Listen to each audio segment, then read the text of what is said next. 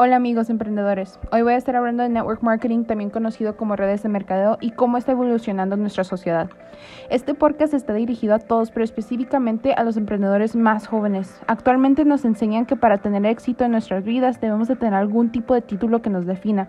No sé ustedes, pero mis padres me dijeron terminando la carrera iba a tener mucho éxito, pero veo tantas personas con títulos que odian su trabajo y odian su vida.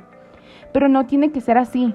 Viene una generación de soñadores que imaginan más grande, un mundo donde tengan su libertad financiera.